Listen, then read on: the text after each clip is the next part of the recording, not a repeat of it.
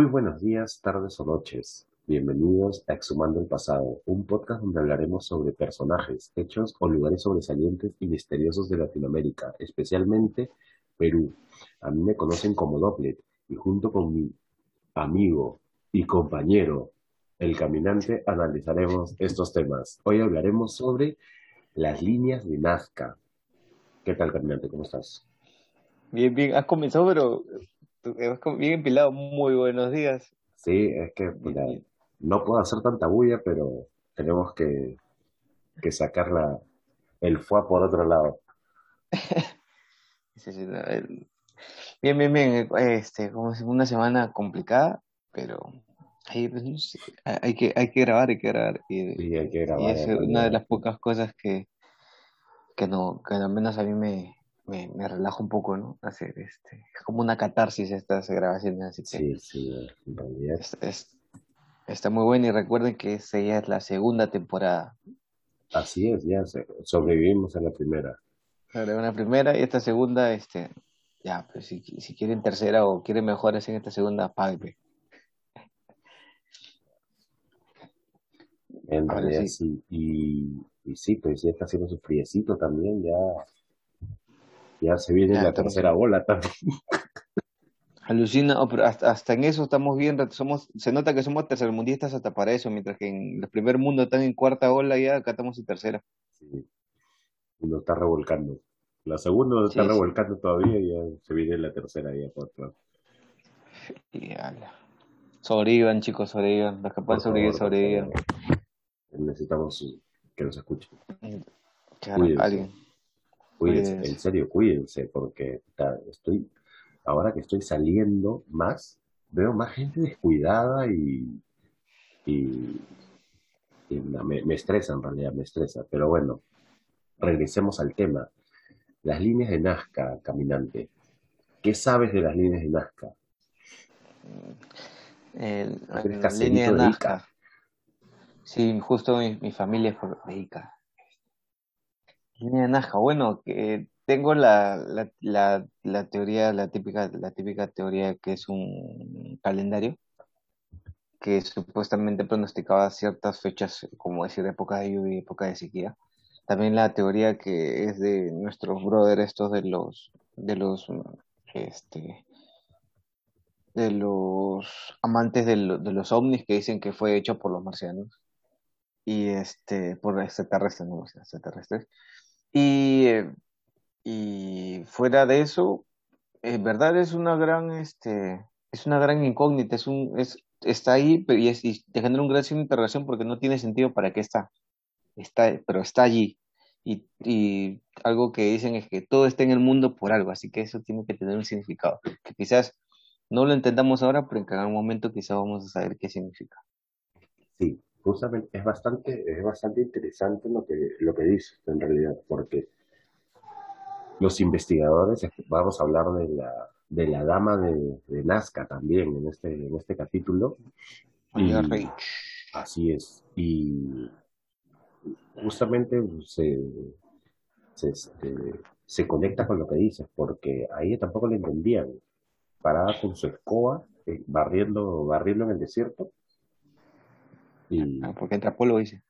Sí, sí, sí, es, desenterrando y, este, y, y la gente le la, la, la cagaba, le, la creía loquita y a la hora de la hora, a la hora de la hora, la gente va por las líneas, ¿no?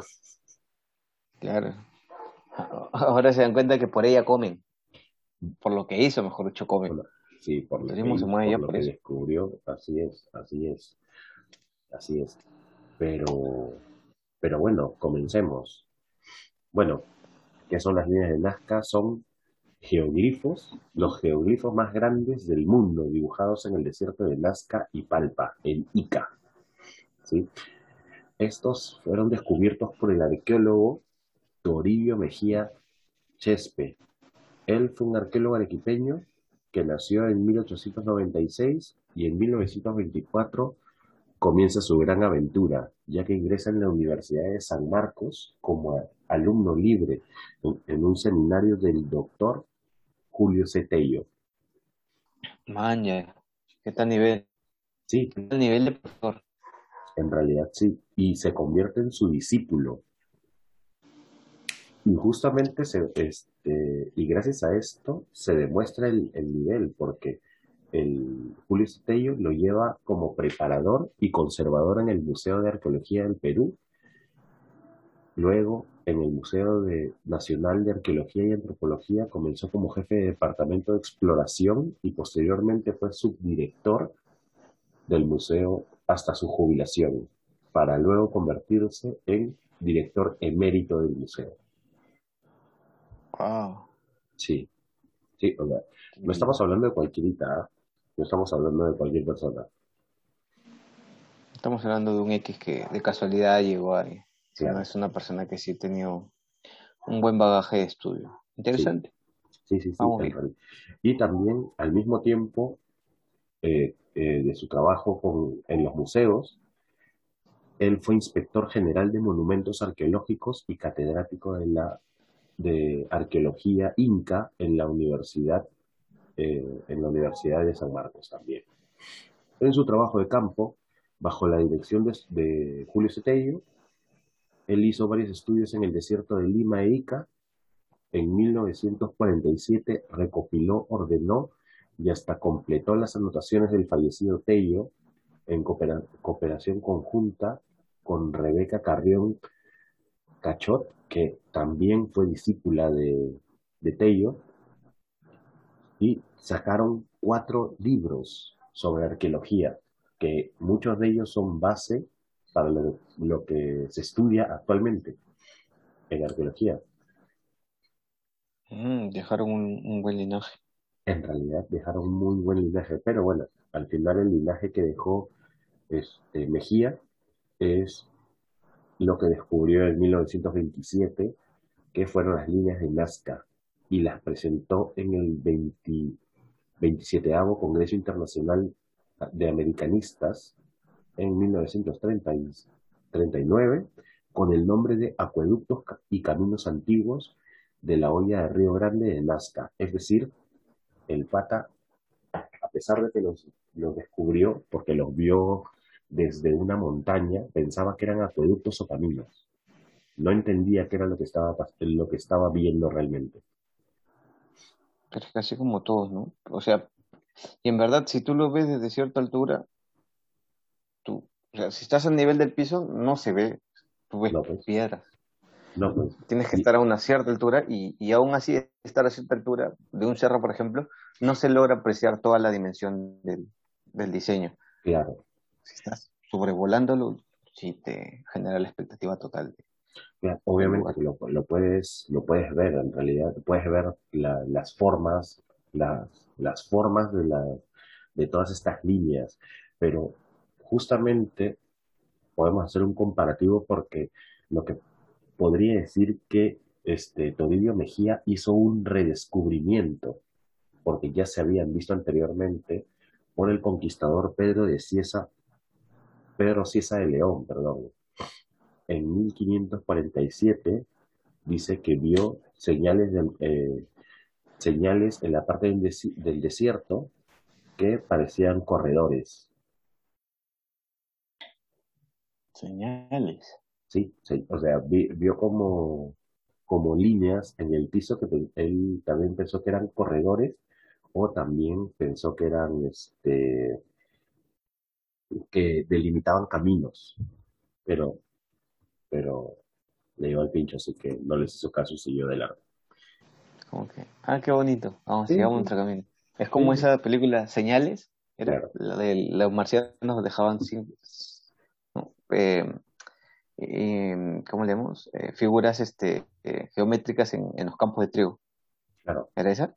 Sí. Es, muy parecida, ¿no? Que tú miras y se pone, ya, está, ¿qué, aquí? Sí, no te preguntas qué, ¿qué significa esto. Después llegan los aliens y casi ya se te la cagada. Casi claro. la chivola. Sí. Ah, no la he visto completa. Siempre me quedo a la mitad.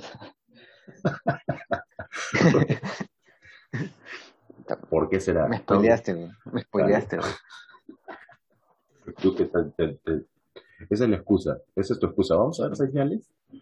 Sí, y no valen nada. Otras señales. no llegas eh, más de la señales, señales eh, del cuerpo. Claro. Señales hormonales. Claro. Esas señales son buenas. Regresemos al tema. Regresemos al tema. Este, pero bueno, quien, quien hizo famosas estas líneas, en realidad fue, como les digo, la dama del desierto, María Reich. Ella nació en Dresden, Alemania, y estudió matemática, geografía, astronomía y cinco lenguas, incluyendo inglés y español, en la Universidad Técnica de Dresden. Estudió tanto para acabar barriendo en el desierto. Eh, sí, pero, pero tenía un, tenía un motivo ¿ah? y fue discriminadísima. La tía la creían loca, la creían bruja, la, este, de todo lo es, es, una blanquita en ciudad, y si esto va a sonar un poco este ofensivo, pero era un lunar blanco en, en popó de negro, pues no. Entonces era como que peor. Y, es que, y, es la, y yo supongo que la situación se le debe haber complicado porque ella pasó la Segunda Guerra Mundial aquí en Perú. Ah, o sea, técnicamente. Investigación. Entonces era muy posible que ella ni siquiera tuviera ya familia en Alemania. Es muy probable, es muy probable. Pero bueno, ella llega, eh, llega al Perú en 1932 para ser tutora de los niños de un cónsul alemán en Cusco. Ah. En, el año 1934 se accidentó con un cactus y perdió un dedo gracias a una gangrena.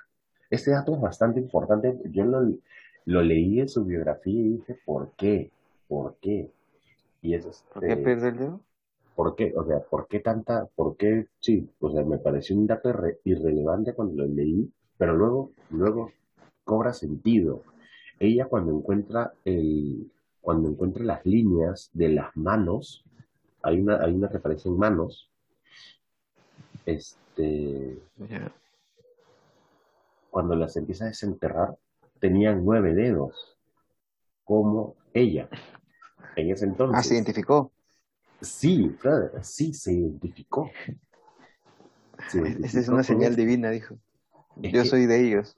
Es que ella creía mucho en el, aspecto espiritual y creía bastante en las, las creencias o en la conmovisión de, la, de, lo, de las civilizaciones prehispánicas. Y ella creía que había este, en la reencarnación y en el regreso de, diferente, eh, en el regreso del alma que viaja a través de los mundos y decía que ella sentía que había vivido aquí antes, o sea, en Perú, pero en el pasado prehispánico. Es, es como esto de tener una, una reencarnación. Exactamente, era como una reencarnación y ella decía esto, yo siento que hay aquí algo que me está llamando y por eso se quedó. Pero se quedó en Cusco. No, se quedó en ya, este, ya posteriormente, en, el 39, comenzó a trabajar como profesor y traductor en Lima. Mm. Y después conoce a Paul Kosok, que es justamente con quien investiga eh, los sistemas de... Eh, Kosok estaba investigando los sistemas de irrigación ancestrales aquí en Perú y ella lo ayudó en varios aspectos de, la investigación y hasta eh, consiguió una avioneta para sobrevolar la zona y ver por primera vez las líneas de Nazca en 1941. Ahí se dieron cuenta qué era lo que estaban viendo, lo que estaban desenterrando. Fue casi casi una coincidencia nada más. Eh, básicamente bueno, casi todas las todas las cosas que se descubren mayormente son de casualidad. En realidad sí. Sí. Ambos trabajaron juntos por años para determinar cómo fueron hechas y con qué propósito. Cosas las este y lo cual hasta ahora no se puede determinar con precisión, ni no se puede saber ni cómo ni por qué hasta ahora. hay muchas teorías acerca de esto. Claro, eh, eh, está eso de que, por ejemplo, a veces a veces te imaginas, ¿no? Eh, ¿Quién o cómo tuvo que dirigir el maestro, por, ese, por así llamarlo entre comillas, el maestro de obra, dirigir de tal manera de que él pudiera ver la imagen perfectamente para poderles indicar cómo colocarla, cómo colocar las piedras y que vayan formando y hacerles el camino para que lo puedan hacer. Sí. Y esta yuca porque este es un lugar plano, es un desierto, o sea, encontrar una zona alta de la cual te puedas mirar es como que eso lo hace mucho más complicado. Claro, en realidad lo hace muy, muy complicado, lo hace más. Eh, y hay teorías de las cuales vamos a hablar en, en un rato, pero, este, pero sí, como tú dices, es bastante complicado y más aún, más complicado saber para qué lo hicieron. Este, Eso. Bueno, en, en el 41 eh, también eh, encuentran líneas que, que convergen en el punto del solsticio de invierno del hemisferio sur, por lo cual las relacionan con, eh, con eventos astronómicos. Posteriormente, Reich descubre también descubre también líneas que convergen en el punto del solsticio de verano, así que por ahí medio que podría, podría ser para e, ella. Sí. Y Reich en 1946 comenzó a dibujar un mapa donde se pueden ver las 18 imágenes que había descubierto hasta el momento. 18, como un desierto. Sí. Todavía no te sorprendas mucho porque te vas a Dicen que son más, ¿cierto? ¿Qué? Algo había escuchado. Dicen que son alrededor de casi 50 imágenes, pero solamente se conocen algunas. Dicen, no, no, no estoy seguro. Te vas a sorprender más adelante, amigo. Te vas a sorprender más adelante. Bueno, Rage, después de que Kosok se, se va, continúa sola toda la, toda la investigación y creando varias teorías acerca de, acerca de estas y usando sus estudios matemáticos para analizar las grandes imágenes a escala. Es decir, empieza a hacer este para intentar entender por cómo se habían hecho. ¿sí? Y, y, se da cuenta de que la complejidad de esas imágenes tiene que haber sido con una precisión matemática de expertos, de que ella no concebía en ese entonces. No, pues hasta ahora tampoco. Claro. Sí. Una, una de estas teorías hablan de, que era un calendario solar y también de que era un observatorio astronómico. Ella, esto, esto me pareció muy, muy, muy loco porque ella convenció a las Fuerzas Armadas peruanas en ayudarle en tomar, a tomar fotos de las líneas convenció a las Fuerzas Armadas para hacer oh, esto. Ah, estamos viendo otra vez el poder del blanco. el blanco consigue lo que quiera, hermano. Pero es que en realidad no sé si. Blanco y extranjero No sé si sea por eso en realidad, sino es como que es, es la, la necedad o, por así decirlo, también el, el ímpetu que ella tenía para resolver esta situación. O sea, ¿qué es esto que estoy viendo y que he encontrado? O bueno, que, estoy descubriendo. Claro. Aparte que no vino de casualidad, o sea, ella vino ya teniendo ciertos contactos aquí. Así que por de alguna forma quizás eso también lo ayuda bastante a que pueda conseguir lo que necesito. Aparte que también, bueno, eh, no comenté ese dato hace, hace, unos momentos, pero este María, María Rich se empieza a interesar por la, por la arqueología porque empieza ella aquí en Lima a traducir del inglés al español varios textos para arqueólogos. Y ahí es donde empieza su interés acerca de este de toda esta de toda esta cosmovisión todos estos descubrimientos que eran prácticamente nuevos en ese entonces su, interés llegó más también casual. Simplemente fue, tradúceme esto y... ¿ah? Es, como es que como te digo, para ella no fue casualidad, sino eran como que hechos que iban, que iban este, confirmando de que ella debía estar acá y hacer ese trabajo. Ah, fue, fue mandada divinamente. Exacto, sí, así, ella lo, ella lo decía de esta manera. Pero bueno, en el 49 ella publicó su libro Misterios en el Desierto, de, acerca de todo su trabajo en, en Nazca y Palpa, y en 1977 ella fue una de las fundadoras del South American Explorers, una ONG de viajes, ciencia y educación. Y bueno, posteriormente fallece a los 95 años en Lima, en Santiago de Surco. Ah, o sea, al final de su vida sí se vino a Lima. Yo pensé que había fallecido ya. No, no, sí, ya es que ya, ya no le daba. Pues, ya, ya. ya, ya no podía barrer ya. sí. ya, ya, ya. Ya habían comprado aspiradora, ya, ya no era necesaria. Sí. sí, pero aún así estaba viendo ciertos documentales y ciertas este, entrevistas que se, hace a, que se hicieron a muchas personas y ellos hasta cierto punto se arrepienten de todo lo que le habían dicho y cómo la juzgaron, porque los chivolos, mientras ella estaba haciendo todo esto, toda esta investigación, la gente le iba a hacer bullying. La gente, los chivolos iban y decían la loca del desierto, se burlaban porque estaba barriendo la tierra y, y cosas por el estilo. Era, y, y posteriormente le empezaron a adorar porque había descubierto algo que ellos tenían debajo de, de la tierra del desierto. Claro, aparte está eso de que les dio una identidad dentro de dentro del contexto donde ellos están, les dio una identidad de por qué tienen que valorarlo, valorar su, su tierra, el lugar donde han nacido, por qué, porque tienen un, un, en ese momento un potencial turístico muy, muy importante que posteriormente y hasta el día de hoy les da, les da bastantes buenos ingresos a todas las personas. A casi la mayoría de población de, de, Nazca les da un buen ingreso. Y, si no hubiera sido por esta loquita, Exacto, sí.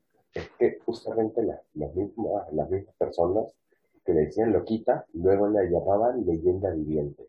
A ese punto de voltear la, la tortilla fue para ellos. Fue un los los cagó con la... las personas más locas a veces son las más cuerdas, ¿no? La, tienen más clara. Eh, ella, ella, la tenía clara. Dentro de todo la tenía clara. ¿Qué quería? ¿Qué, estaba buscando? Claro, es que, bueno, son, son personas visionarias hasta cierto punto. Para, eh, No son locos, son visionarios. Eso. Sí. Y bueno, todo el mundo está loco a la hora y la hora. Uno tiene un, ah, eso también. un grado de locura, sí. mientras que no cruces y no mates a nadie, es normal. En realidad, sí. sí. Ese tipo de locura no queremos. O bueno, no sé. Si quieren salir en, algún episodio de acá, fácil, pero... Sí.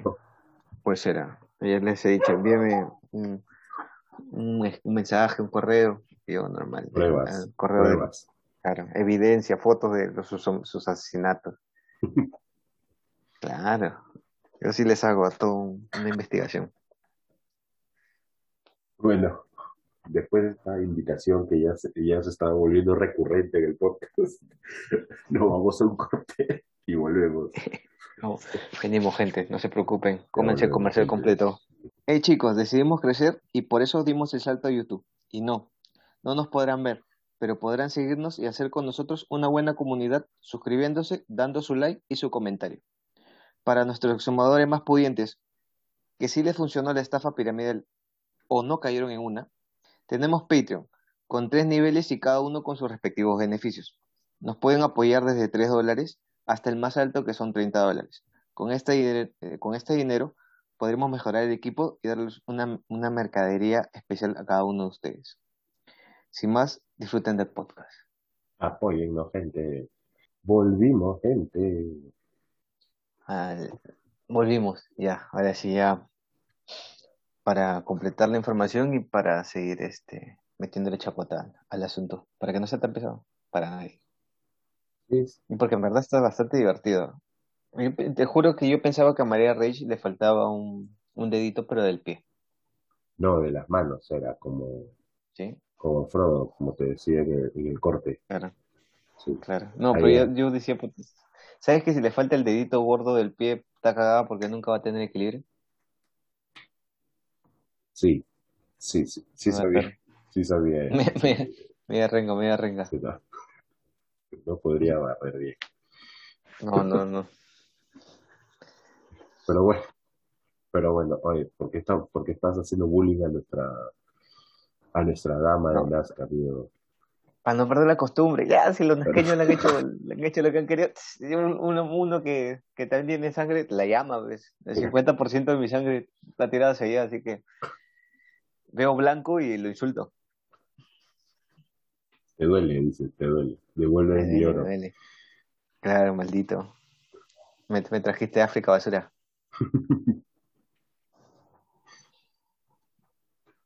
Bueno, a ver, como les dije, es difícil saber cuáles son los propósitos y por qué están hechos en realidad todos estos, este, todas estas líneas, ¿sí?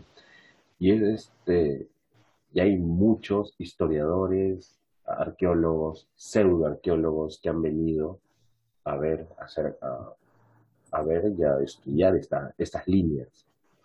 Pseudoarqueólogos. Pseudo, pseudoarqueólogos o pseudocientíficos. Ah, sí, ah, ha venido hasta estafadores, dice.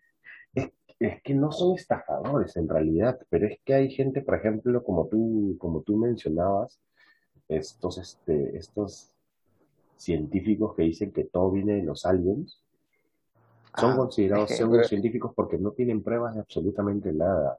O sea, tienen pistas, pero pero claro, a la hora, a la hora algo, algo conciso es como, como estos jóvenes que, que buscan, que ya creo que lo hemos hablado anteriormente, que buscan al, este, al Sasquatch, tienes un programa de 100 temporadas en las cuales siguen buscando al Sasquatch y casi lo encuentran, pero nunca lo, nunca lo agarran. Es que, el, casi casi no existe. Ah, sí, por eso es pseudociencia, por eso es este por eso es que es. Sí. Pero bueno, pero bueno, entre, entre las teorías de construcción, la más probable eh, es que fueron hechas por extraterrestres. No, mentira, gente. No fue hecho por extraterrestres. Este. Yo te estaba criando, maldito. no, el, eh, bueno, eh, como opinión personal, yo no creo que hayan sido extraterrestres y como me dijeron una vez, y me, y me sonó bastante es que si dices que algo de la antigüedad ha sido construido por extraterrestres, estás diciendo de que el humano no es capaz de construir ese tipo de cosas. Exacto, es subestimar, ¿no? Es, subestimar el, intelecto de esas personas. Y, tuyo también.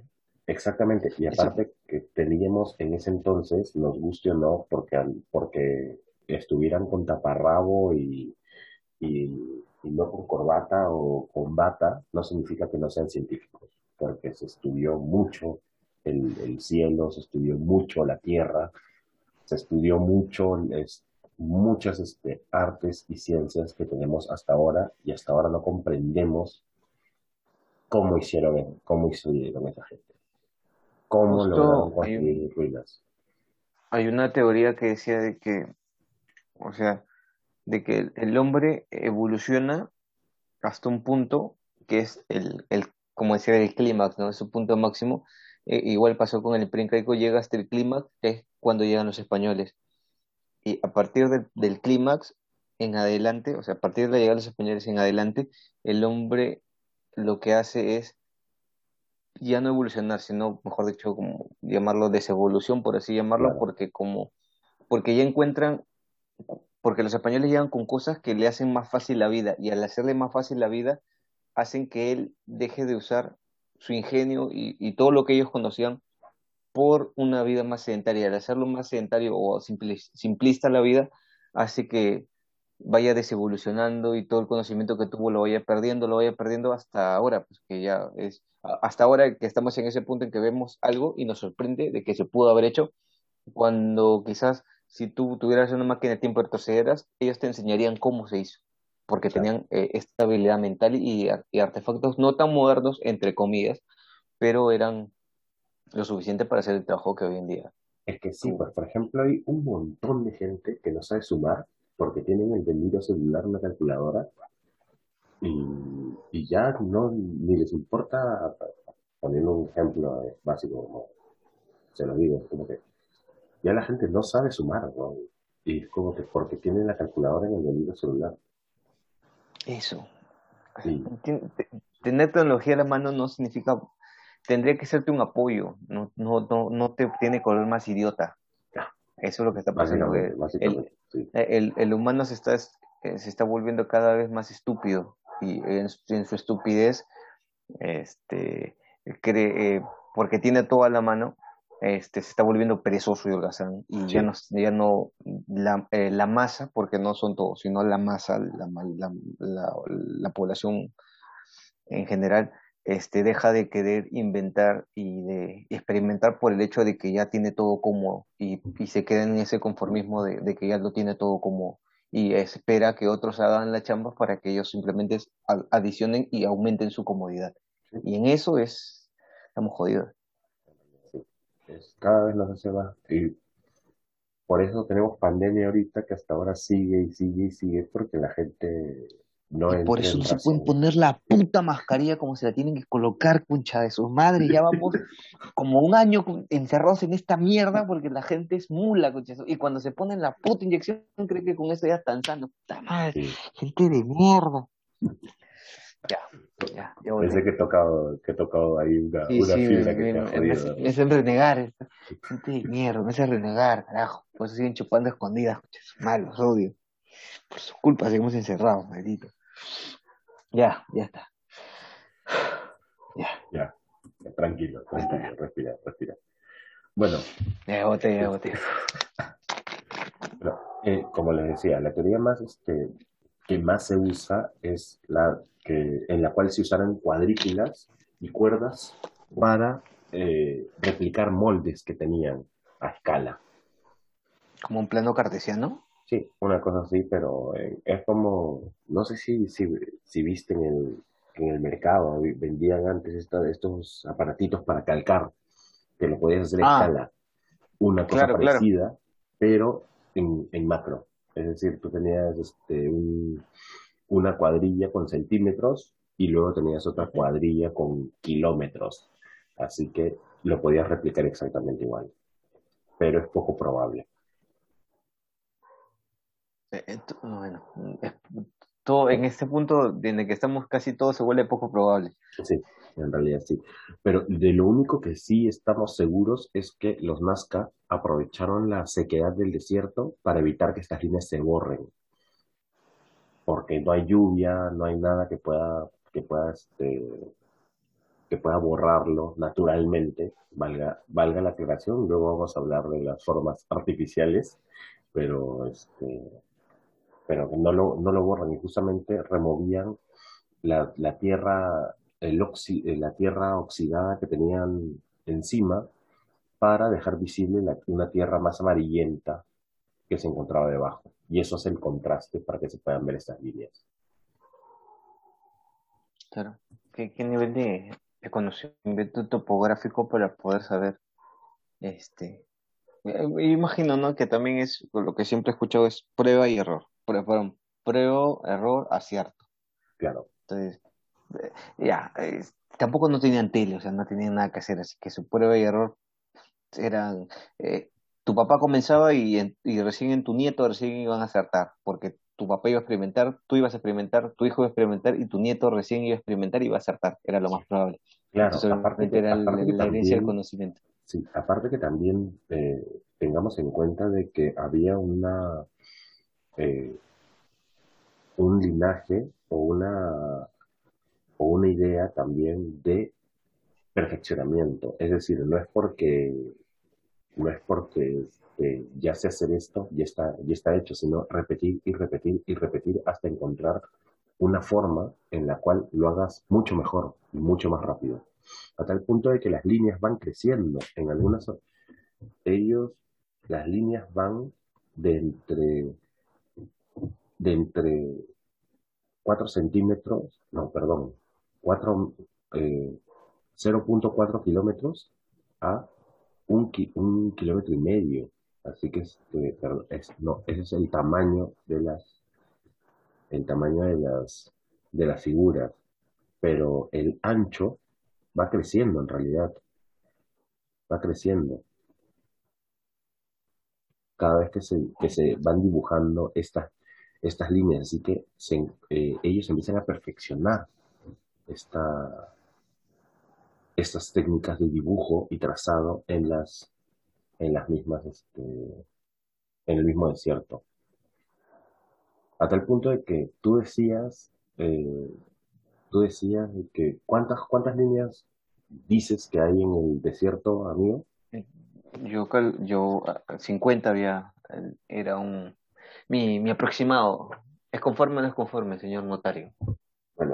Puedo decir que el año pasado, en el 2020, se han encontrado, gracias a, eh, gracias a la tecnología que tenemos ahora, con drones y todo esto, entre 80 y 100 nuevas líneas. Hola, verbo. Sí, como ya no hay gente no era en el desierto por la pandemia, ya se puede hacer mejor. Nadie es tan salvaje de pasar de nuevo con sus motos scooter en el desierto ni con los tubulares. Ahora sí se puede investigar más tranquilo. Sí, así que para que veas todas las líneas que se han ido encontrando en realidad en todo el, en todo el desierto, no son 50, son más de 100. Para, para que veas que Thanos tenía razón y si reducimos a la mitad de población mundial estaríamos mejor y, podríamos avanzar más tranquilo. Bueno, por eso es que Thanos era tan buen villano. Sí. Y bueno, como te digo, han habido estos, eh, han habido estos estudios, después también, bueno, como el propósito eh, se dice que es, como les, como les decía, un calendario, una, un, este, un observatorio, también tenemos pista de aterrizaje. He escuchado, me parece loquísimo también que la investigación que hice, he encontrado muy pocos documentales peruanos acerca de esto, y la gran mayoría son turísticos, es decir, te venden el producto, no te explican qué es. Pero en el extranjero se este, en el extranjero sí se han hecho otras producciones y muy, muy bonitas. Ah, encontré una española que no sé si habrán visto estos videos de Draw My Life, que vas haciendo con una ah. pizarra, estos dibujos que van, que van contando algo hay un documental que te, que te explica con esta metodología eh, brevemente sobre las líneas de Nazca. Y es muy bonito. Es muy bonito. Pero hay muy poco, hay muy poco nacional y hay un montón de, de producción internacional acerca de estas líneas por justamente lo, lo misterioso que es esto. Como, como comentábamos al principio, por ejemplo, en Alienígenas Ancestrales mencionas líneas de Nazca innumerables veces. Sí, pero ese man está mal de la cabeza. Sí. pero mal o bien de la cabeza, pero que las mencionan por lo menos y te habla de los misterios de estas líneas. Pero, por ejemplo, también encontré que en televisión, pues, y obviamente que también vale decir de que hay mucha información bastante certera y bastante precisa con, gracias estudios y hay otra información que es como que, o sea, es de los pelos, como por ejemplo, tú decías al principio de que habían puquios o habían este, yacimientos de agua ah, debajo del desierto. Y hay, hay, teorías que dicen que sí, que era justamente para marcar de, una, de alguna forma estos yacimientos de agua, pero también he escuchado que, que en programas internacionales dicen que se encontraban yacimientos de oro debajo del desierto. Mm, es poco probable. Y aparte, o sea, ¿tú crees que si fueran, lo que piensas, si fueran solamente eh, puquios o ojos de agua o, pozos de almacenamiento de oro, lo que sea, se van a tomar la molestia de darle forma de animal o del humano o de lo que fuera para indicarte, sería más fácil simplemente este, marcarlo de una forma más visible, ¿no? Para ellos. Claro, una X o un, no sé, una flecha para acá o algo así.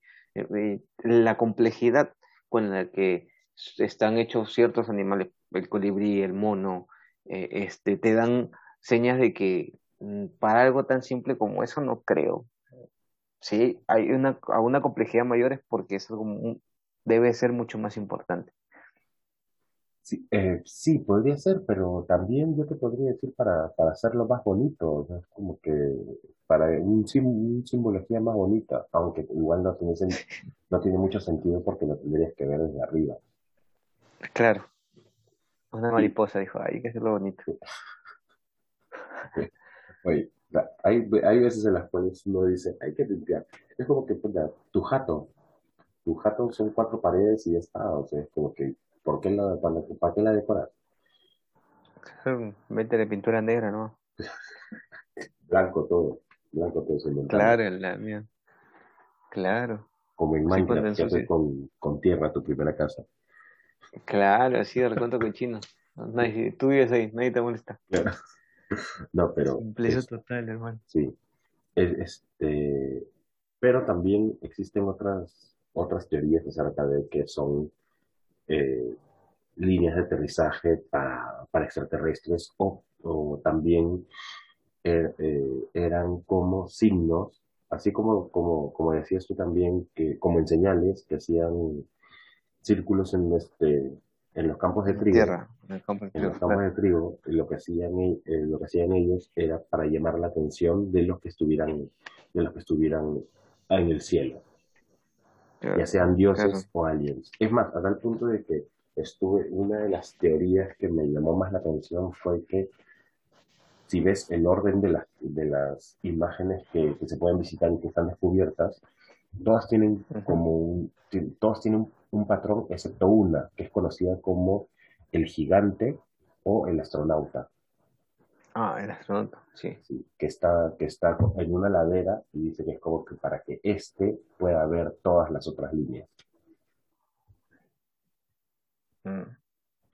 Ah, eso, es interesante.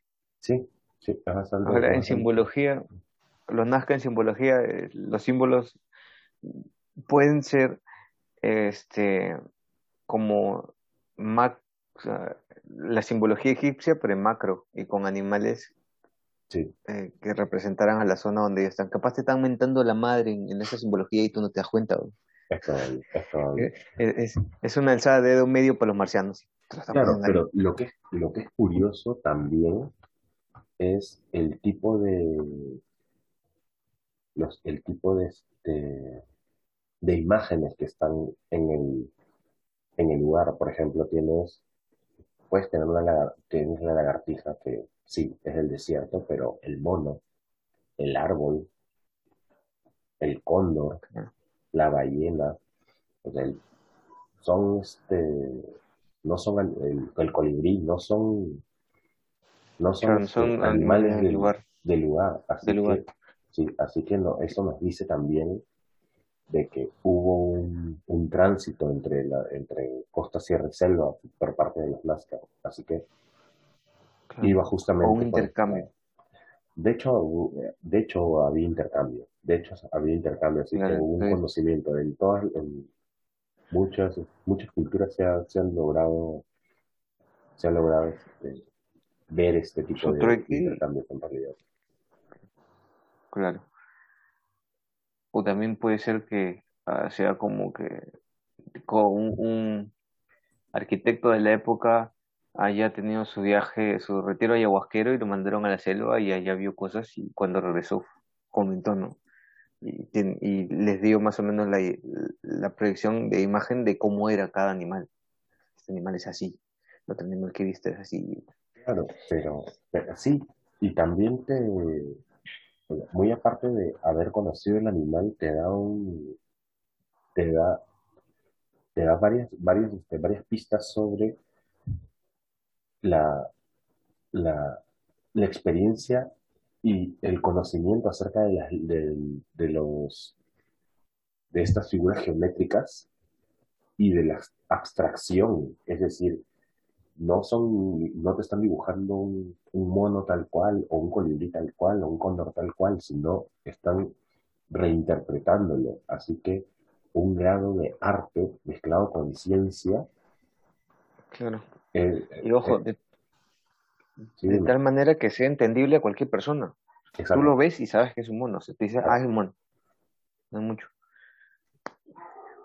Lo han hecho como para bruto, ¿no?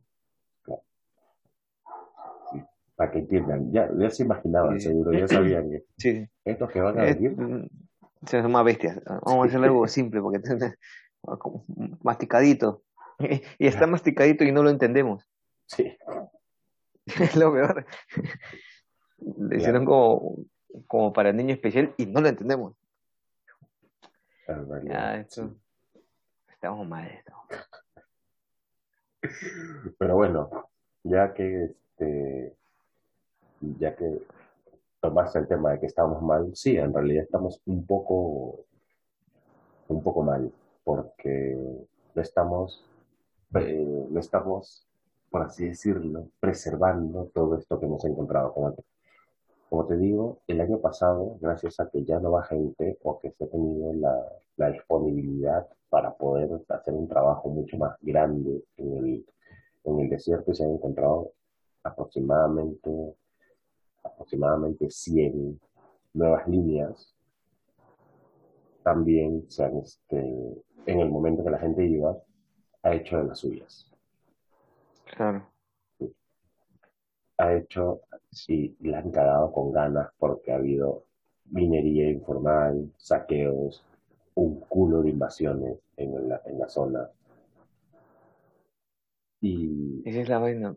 Ese, es lo complicado. Y ya las personas que son de, de, Perú y o los que nos escuchan afuera y son de, son de otro país y, son, y han venido, eh, hay, noticias, o sea, desde antes del COVID, casi, no todos los años, pero casi dos años, casi cada dos años, eran noticias de que de que había pasado un, a 4x4 y habíamos logrado una de los de la línea Nazca que habían ido a invadir cerca, que estaban lotizando las líneas de Nazca como si fueran terreno de construcción, que este, incluso turistas se han metido, no conocían el lugar y como no está todo cercado, porque lastimosamente el Estado no apoya, al menos que no sea Machu Picchu, no es Machu Picchu, no importa.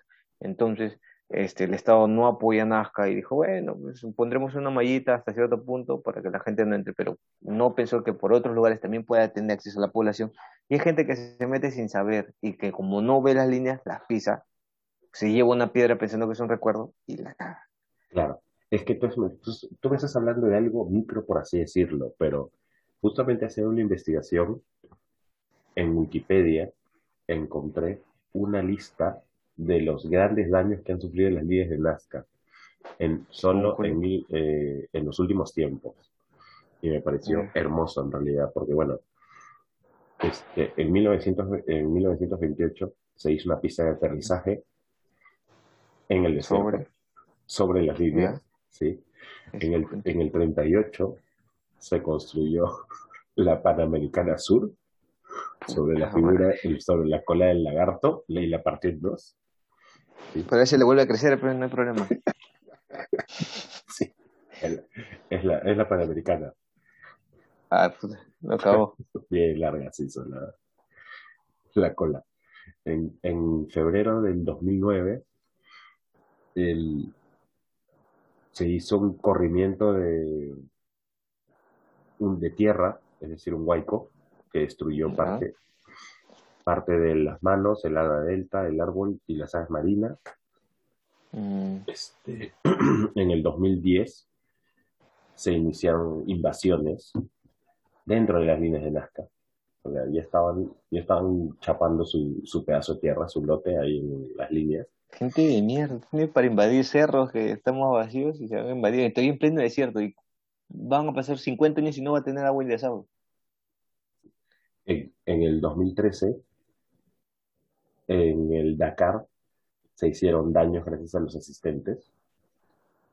Mm. En, en, el 2014, durante la 20 conferencia sobre el cambio climático, nuestros estimadísimos ambientalistas de Greenpeace hicieron, hicieron, este, grafitearon, o bueno, hicieron excavaciones al lado del, al lado del colibrí, me parece, sí, al lado del colibrí.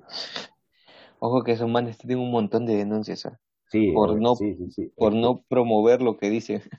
Son la cagada. Es que ya llega, ya llega hasta cierto punto terrorismo. Pero bueno, no me quiero meter en, no me quiero meter en... Creo que incluso a uno metieron preso, ¿cierto? Algo así había escuchado, que tenía que pagar una indemnización y, lo estaban metiendo preso. Creo que una chica, no recuerdo bien, pero algo así. En el 2015, un, un patita ingresó y escribió su nombre en uno de los geoglifos. Yo estuve aquí, así el, el, el típico.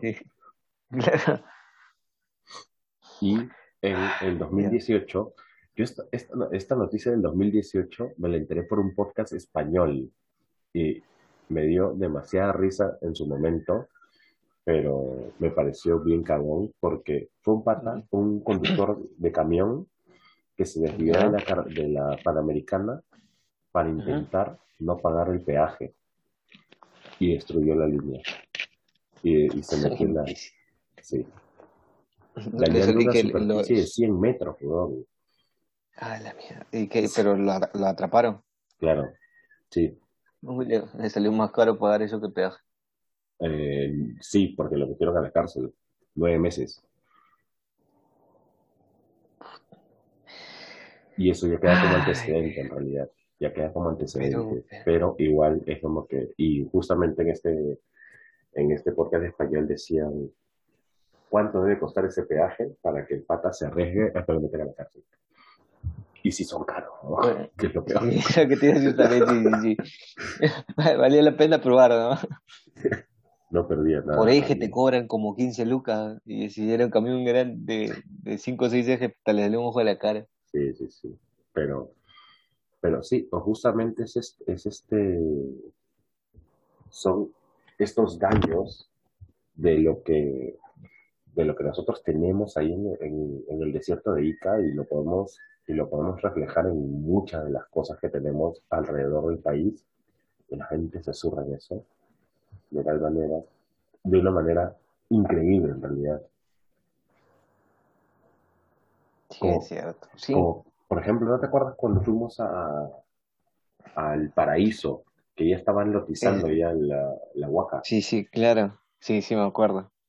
Ya estaba con su tiza ahí del para ver, para ver cómo entrar, si iba a entrar la casita. Claro, es una gente, es una... No, pero es que eso ya, ojo que esto normalmente son mafias, los, los que se encargan en lotizar y saben, y el Estado bien, gracias. Claro, sí. Si la, si la la señora que, que cuida el paraíso, este, que cuida el paraíso estaba amenazada de muerte. Y hay varios arqueólogos que, están, que, estuvieron, que están y estuvieron amenazados de muerte. María Reich necesitó seguridad por un tiempo porque la estaban amenazando. Aparte, o sea, todavía le hacen bullying y luego la quieren matar. Sí, sí, sí, sí. Sí. Incluso Caral un tiempo también estuvo lotizado. Sí, y hasta, y hasta ahora este, a, a Ruth está, está, pidiendo, está pidiendo apoyo y seguridad porque lo siguen amenazando. No, no la van a matar esa mujer. No la mata. No la mata. Ojalá, amigo, ojalá, porque a la hora y la hora. Aunque yo sé, aunque yo conozco gente que sí la quiere muerta, pero no la mata. Ah, esa señora, esa señora es, es, como, es como Frida Kahlo, mm, o, o, la consideras buena o mala, pero este, no te puedes quedar al margen, no, no tienes una opinión neutra de ella. O sea, es eso. Ella, ella es exactamente lo mismo, ella no le puedes tener en neutro, es o te parece una buena arqueóloga o te parece un desastre. Yo soy del lado de los, de los que van contra. Pues. Del, lado, oscuro. Sí, sí, sí, sí, con ella sí, sí pero respeto, respeto su, su buen marketing, porque eso sí tiene un buen marketing. Claro. Y visión de negocio. Sí, sí. Pero bueno, el, y justamente en, esta investigación que estuve, que estuve haciendo fue este, no fue la investigación como lo he hecho anteriormente, debo admitir, pero eh, me, me llevó a pensar también en todo lo que, todo el trabajo de, de Toribio Mejía, de, este, de María Reich y de muchos otros investigadores que empezaron a, que empezaron a llegar gracias a, esta, a, esta a estas líneas, ¿sí? porque aquí te podría mencionar muchísimos nombres de investigadores que han venido del extranjero y nacionales también, y que se han esforzado un montón.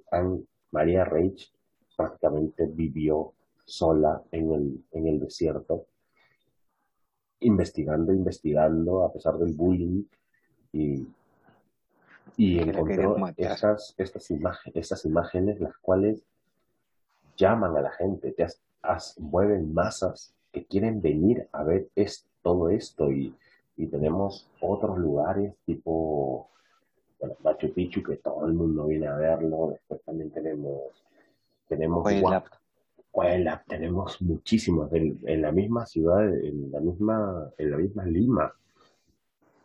Restos, restos arqueológicos tenemos más de 110. Marca, Pachacama. Es un, tienes un montón. Mateo Salado. Mateo Salado, Puyana, tienes este. Sí, tienes este Guantille y hay muchos otros que no conocemos que no tienen que, no nombre y que están ahí enterrados. Y, y la gente, y tenemos un, unas huacas que están, que, están, que ya están desaparecidas porque ya invadieron encima. No recuerdo cuál es la que tiene la antena parabólica, la antena eléctrica encima también. Este o una que tumbaron para hacer un, un corredor. No sé, no era un corredor, pero era como una una extensión de una, de una, de una vía principal. Que dijeron que se le iban a tomar, sea como sea, se iban a tomar. Sí, y, y estamos perdiendo patrimonio, estamos perdiendo historia, y, y algunas veces es por, por, solo la, por solo el chiste, es como que, oye, mira, me encontré esto acá, oye, sí hice un huequito y me encontré una momia, me la llevo a mi casa, es como que Claro, es como Cajamarquilla, ¿no? Que durante mucho tiempo estuvo allí. Sí. Y la gente no le ha... Nunca le probó la hora recién tienen esta idea, la misma población del lugar de cuidarlo. Sí. Pero es como, el Estado es chévere, cuídalo tú, pero no te voy a dar plata, ni te voy a ayudar. El Estado, el Estado, en realidad, en todos los documentales que, que veía nacionales, en todos los reportajes, justamente, de, eso era lo que, de lo que se quejaba, que el Estado también hace caso omiso a las peticiones o hace caso omiso a los, a los descubrimientos y, cada uno tiene que, ver, que ver por su lado. y, si, si es que es convenciendo, tienes si es que es para convencer al Estado, tienes que demostrarle que esto le va, le va a generar ingresos para ayer. Exacto, es que e, ese, ese es el gran problema. Tiene que, tiene, el, Estado, el Estado es tan hambriento que prefiere invertir solamente cuando sabe que, que va a ganar a, a, ¿cómo se llama? a ojos cerrados y en este caso prefiere invertir en algo que ya sabe que es rentable, como es Cusco, como es Machu Picchu, a arriesgarse a invertir en otros lugares que son, yo, yo creo que pueden llegar a ser incluso mucho más rentables que Cusco y Machu Picchu, pero, pero por, por dejadez, porque no les interesa, o sea, el término correcto es ese, no les interesa ni un poco este, cómo se desarrollan en los demás lugares, es como que ya, ya la infraestructura ya está hecha en Cusco, vamos a explotar Cusco, porque da pereza ir a, implementar estructura y enseñarle a la población que tiene, mejor sigamos usando esos lugares. No, pero es que en la CIA, porque por ejemplo, ya tú que tocas el tema de, de Cusco, hace unos años salieron las noticias de que haciendo arreglos, me parece que de, las tuberías, debajo de la plaza de Cusco se encontró restos arqueológicos. Ah, cierto.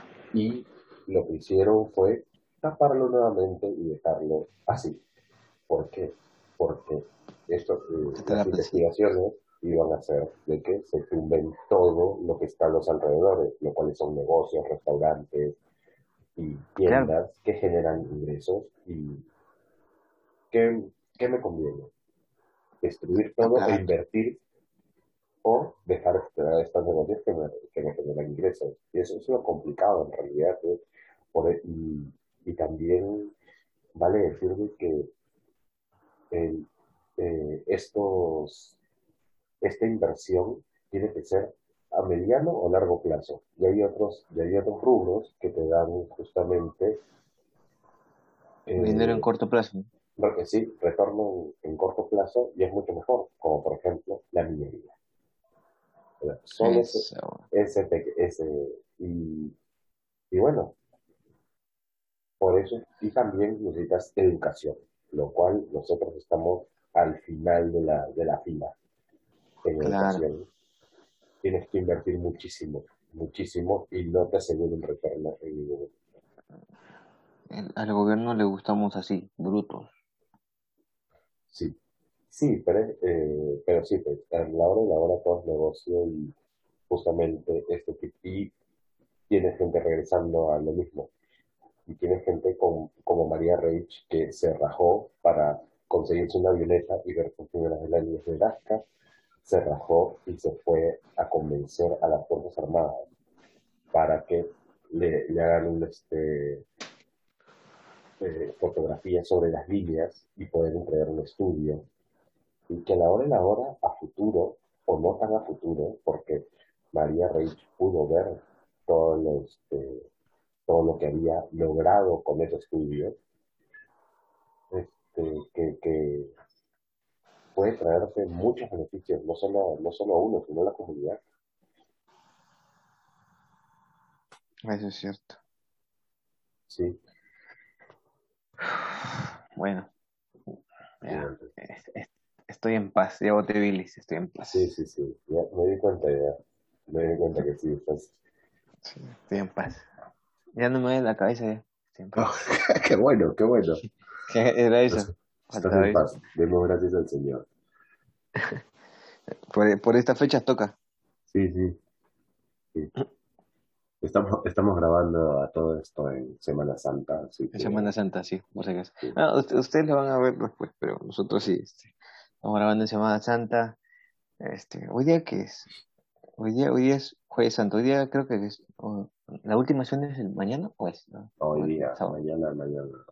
Hoy día es la crucifixión. Pero bueno, esos temas no nos interesan porque no son de acá. Así que ya hablaremos de, Puede que hablemos de Semana Santa en, Perú en algún otro momento, pero bueno. Pero bueno. Bueno, gente, espero que les haya gustado. Ya saben, síganos en redes, síganos eh, en Facebook. En las nuevas redes. Compartan. En YouTube ahora. En YouTube, sí. en YouTube. YouTube, este, déjenos ahí un like, un dislike, pero interactúen porque eso nos, nos va a ayudar un montón. Este, dejen un comentario si pueden, compártanlo. Ah, eh, estamos intentando, exacto, estamos intentando mejorar y crecer para que ustedes crezcan con nosotros, la comunidad crezca con nosotros y se vuelva más interactivo todo. Y ya seguro este, en el Instagram se están dando cuenta de que hay un mayor movimiento, estamos intentando que interactúen más, entonces apóyennos interactuando. Y para los que eh, nos quieren dar un, un, mayor apoyo, bueno, ya tienen también una segunda alternativa, ¿no? Que, este, que nos va a ayudar mucho más para que esto siga creciendo y podamos darle un mejor contenido. Con, con beneficios, con algunos beneficios. Que todos ganamos. Vamos a poner una, sí. una, gorda tebolera. Sí, así. de beneficios. Pero pague, pero pague. Vamos gente, nos vemos en el siguiente capítulo. Sí, por nos favor. Vemos, gente. El oxígeno no es gratis. Sí, sí. sí. Buena gente. Nos vemos, gente. Nos vemos, nos vemos doble. Cuídate. Cuídate, capitán.